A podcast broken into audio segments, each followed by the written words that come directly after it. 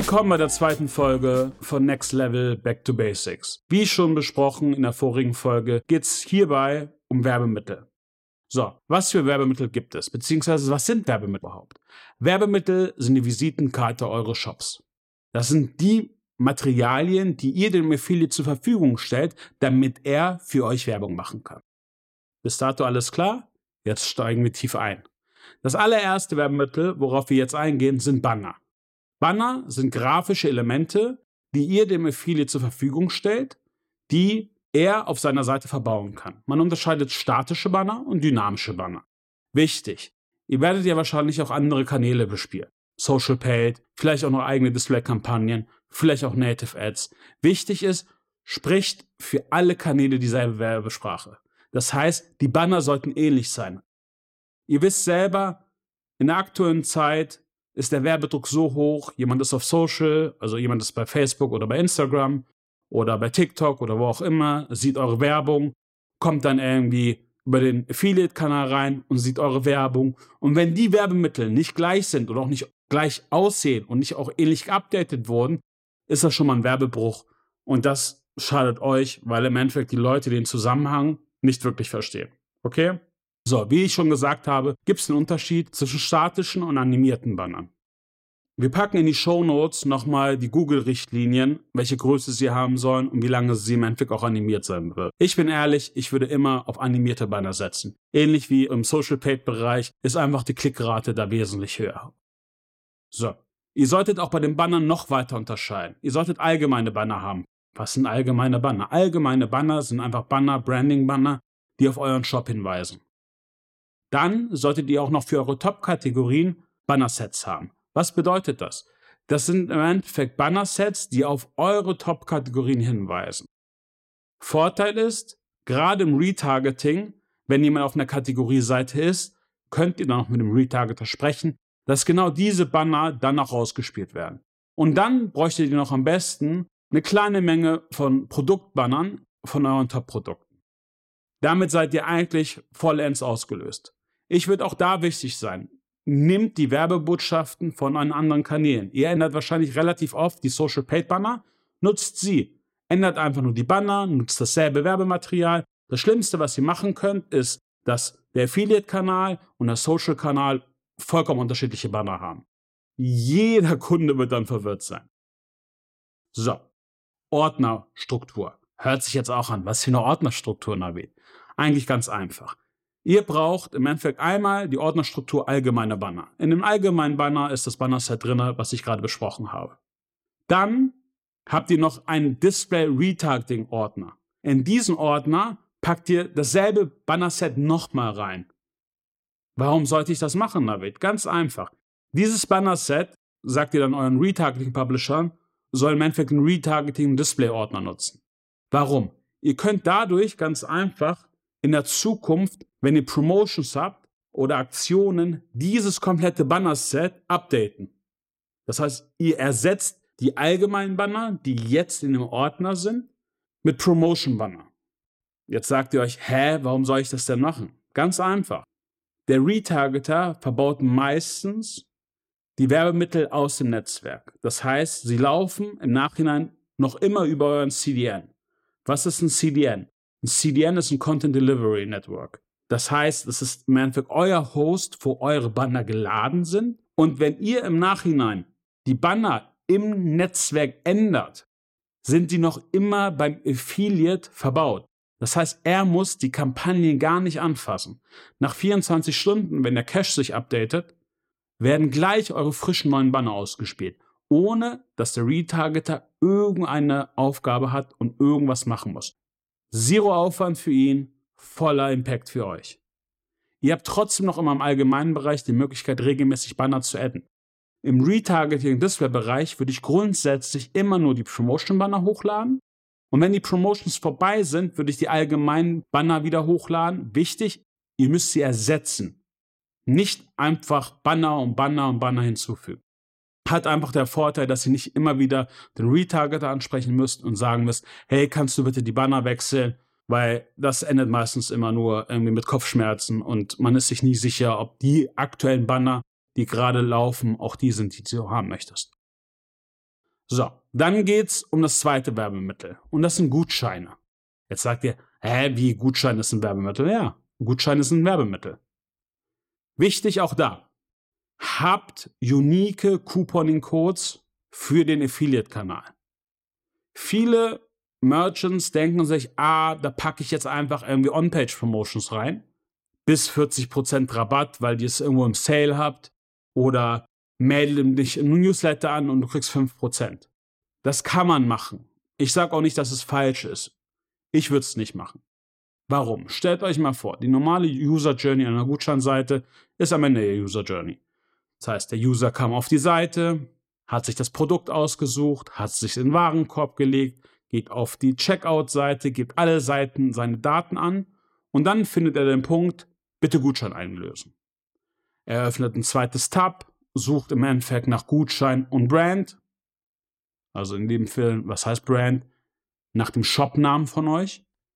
Und findet im Endeffekt gerade eine Promotions, wo auf einmal drin steht, geben wir mal klassische On-Page-Promotion, 10% Rabatt, wenn du dich im Newsletter anmeldest. Klickt drauf, kommt auf die Gutscheinseite, sieht den, klickt wieder drauf, sieht, dass gar kein Gutscheincode eingelöst werden kann, weil er sich ja erstmal in eurem Newsletter anmelden muss, wird auf eure Hauptseite geleitet und ist sowieso schon mal latent irritiert. Cookie wurde schon von der Gutscheinseite gesetzt und dann ist er jetzt im Endeffekt auf eurer Seite und sagt sich, hey, was muss ich jetzt machen? Wichtig ist, wenn ihr On-Page-Promotions habt und genau solche, solche Promotions, die ich gerade genannt habe, wie Newsletter, schickt ihn wenigstens auf eine separate Landingpage, wo es super ersichtlich ist, dass er sich hier anmelden muss. Normalerweise muss er dann runterscrollen auf eure Hauptseite und findet irgendwo ein Sign-up-Feld. Das funktioniert nie. Warum? Ihr müsst euch vorstellen, der will ja gerade kaufen. Das heißt, was passiert? Er kommt auf die Seite, wie schon gesagt, ist irritiert. Best Case, er öffnet das andere Tab wieder, bestellt. Worst Case, er ist einfach nur angepisst und geht. Beim Best Case zahlt ihr eine Provision an den Couponing Publisher, obwohl nicht mal ein Gutschein eingelöst wurde. Beim Worst Case habt ihr nicht mal ein Sale. Nochmal, wenn ihr On-Page Promotions macht, habt eigene Landing Pages. Ich würde aber auch immer vorsichtig sein und mir überlegen, was ist der Sinn einer Gutscheinseite für euch als Merchant? Der Sinn einer Gutscheinseite ist es in allererster Linie, den Mindestbestellwert oder deinen Warenkorb zu erhöhen. Einfach gesagt, nee, es ist eigentlich ziemlich einfach. Du weißt, was dein durchschnittlicher Warenwert ist. Wenn du den hast, schlag nochmal 20% oben drauf und dann hast du im Endeffekt die Möglichkeit, 5 bis 10% Rabatt zu geben. Vorteil ist, es hat einen signifikanten wirtschaftlichen Mehrwert für dich. Warum? Weil du einfach mehr Geld verdienst. Es ist nicht nur ein Incentive für deinen Endkunden, es ist ein Marketing-Tool für dich, wo du sagst, cool, am Ende habe ich mehr Geld in der Tasche. Okay? Dann wäre noch wichtig, dass auch der Gutscheincode eingelöst wird. Das kannst du auch in deinen allgemeinen Bedingungen hinterlegen. Jetzt sagst du, das ist ja voll schwierig. Nein, ist es nicht. Die meisten Affiliate-Netzwerke erlauben es dir, den Gutscheincode mit zu übergeben im Conversion Tracking des Netzwerkes. Das heißt, Sie sehen selber schon, ob der Gutscheincode, der für den jeweiligen Gutscheinpublisher hinterlegt ist, auch genutzt wurde oder nicht. Wenn er nicht genutzt wurde, wird der Sale gar nicht vergütet. Wichtig ist, nutzt diese Tools. Oder ah, redet mit den Gutscheinpublishern, dass es da noch andere Mehrwerte gibt, die euch einfach nur Reichweite geben. Wichtig, in diesem Podcast geht es um Werbemittel. In einer der nächsten Folgen geht es wirklich um Publisher-Kategorien und wie man am besten mit denen arbeitet. Okay? Darauf gehen wir weiter ein. Jetzt kommen wir zum dritten Werbemitteltyp.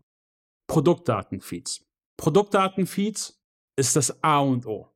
Ihr könnt Produktdatenfeeds nutzen, um auf Vergleichsseiten zu kommen. In allererster Linie Preisvergleicher. Aber auch, um CSS-Partner anzuwenden über den Affiliate-Kanal. Vorteil ist, sei es CSS-Publisher, sei es Preisvergleichsseiten, ihr arbeitet in allererster Linie auf CPO. Im Gegensatz zum klassischen CPC-Modell, was ihr selber kennt. Machen das alle? Nein. Es gibt gewisse Preisvergleichsseiten, die arbeiten nur auf CPC. Es gibt aber auch andere Preisvergleichsseiten, die auf CPO arbeiten. Wichtig ist, pflegt eure Produktdatenfeeds umso besser die Produktdatenfeeds sind, umso mehr Content hinterlegt ist, umso besser ist es für CSS-Partner, umso besser ist es aber auch für euch selber, wenn ihr PLA selber macht. das sind Product Listing Ads, das ist klassisches Google Shopping. Oder wenn auch Preisvergleicher mit euch arbeiten wollen. Habt saubere SKUs verbaut, steckt wirklich Mühe in Produktdatenfeeds. Das ist einer der größten Probleme, die ich im E-Commerce leider sehe. Das bringt euch wirklich enorm viel und ist ein wirklicher Hebel für sehr, sehr viele Vertikalen, um im Affiliate Marketing erfolgreich zu sein. Okay? Wenn ihr Fragen zu Produktdatenfeeds haben solltet oder auch zu den anderen Werbemitteln, die ich gerade genannt habe, schreibt uns einfach eine E-Mail an podcast at nextlevel.sl und dann gehe ich auch gerne nochmal drauf weiter ein. So, der nächste Punkt sind Textlinks. Jetzt sagt ihr, boah, NRW, Textlinks? Ich sage, ja, genau, Textlinks. Textlinks ist die einfachste Art für euch, Tracking-Links euren Affiliate zur Verfügung zu stellen. Gerade für Content Publisher, die keine Banner haben möchten, Metanetzwerke oder auch andere Publisher. Die arbeiten primär mit Textlinks. In der Kategorie Textlinks arbeitet nicht nur mit einem Textlink, der auf eure Homepage führt. Erstellt Textlinks, die auf eure Top-Kategorien führen und auf eure Top-Produkte führen. Und habt, sage ich mal, eine Anzahl von sechs bis acht Textlinks. Der Vorteil ist, das bringt schon mal Affiliates eine gewisse Möglichkeit zu sehen, auf was sie verlinken sollen. Vergesst nicht, die meisten Affiliates sind keine Experten in dem, was ihr verkauft. Wenn ihr es ihnen einfach macht und auch noch die Top-Produkte nennt, gerade als Textlinks, macht es für sie einfacher. Warum ist es für sie einfacher? Ihr müsst es euch so vorstellen. Ein Affiliate möchte seinen Traffic monetarisieren und Geld verdienen. Ihr möchtet Traffic bekommen, aber eigentlich auch auf Produkte, wo ihr wisst, dass ihr sie verkauft. Gebt den Affiliates einen Hint über einen Textlink, über die Banner, was für Produkte eure Top-Produkte sind. Wenn ihr das gemacht habt und auch regelmäßig Newsletter an die Publisher rausschickt und einfach genau auf deren Top-Produkte hinweist, das ist ganz, ganz wichtig. Alles klar? Jetzt kommen wir zum letzten Punkt der Werbemittel und das ist klassischer Deep Link. Was ist ein Deep Link? Es kann am Ende sein, dass der Publisher definitiv nicht eure Top-Produkte bewerben möchte, sondern ein Produkt bei euch seht, was ihn einfach persönlich interessiert oder in seine Content-Strategie reinpasst. Ihr könnt jetzt nicht für alle eure Produkte Textlinks erstellen, weil das würde einfach viel zu lange dauern und auch super unübersichtlich sein. Dafür gibt es die Möglichkeit von Deep. Das heißt, der Publisher kann selbst auf eurer Seite schmökern, suchen, was er bewerben möchte, findet das passende Produkt, kopiert sich die URL raus, geht zu seinem Netzwerk zurück und generiert sich selber einen Deep Link. Dafür gibt es einen Deep Link Generator. Was passiert dann? Er nimmt die URL von eurem Shop, packt sie rein und generiert sich selber einen Tracking-Link. Dieser Tracking-Link vom Netzwerk wird dann auf der Affiliate-Seite verbaut. Der Vorteil ist, dadurch, dass der Deep Link generiert wurde, weiß das Netzwerk, auf welche Seite bei einem Linkaufruf er weiterleiten muss. Das ist eine ganz einfache Art, Viele Publisher nutzen sie auch, aber nochmal, ich würde für die Top-Produkte, Top-Kategorien trotzdem Textlinks erstellen, weil das macht es ihnen noch einmal einfacher. Wenn Sie ein anderes Produkt möchten, können Sie gerne den Deep Link Generator benutzen oder ihr macht es sogar noch einfacher, ihr generiert den Deep Link für den Publisher. Aber habt den Deep Link Generator einfach auch dabei. So, Jetzt sind wir erstmal auf die Werbemittel eingegangen. Mir fällt jetzt kein anderer Werbemittel ein, der relevant ist für euch, gerade für den Start. Wie schon gesagt, es gibt noch HTML5 Werbemittel und HTML Werbemittel und vielleicht auch noch JavaScript und Widgets, die ihr nutzen könnt. Ehrlich, für die meisten E-Commerce-Shops ist das erstmal irrelevant. Wir fangen hier mit den Basics an. Das haben wir jetzt hier auch gerade gemacht. Bei Rückfragen stehe ich euch gern zur Verfügung. Und in zwei Wochen hören wir uns dann wieder. Dann gehen wir auf den nächsten Schritt, wie ihr euer Partnerprogramm aufbaut. Ich freue mich, euer Navid.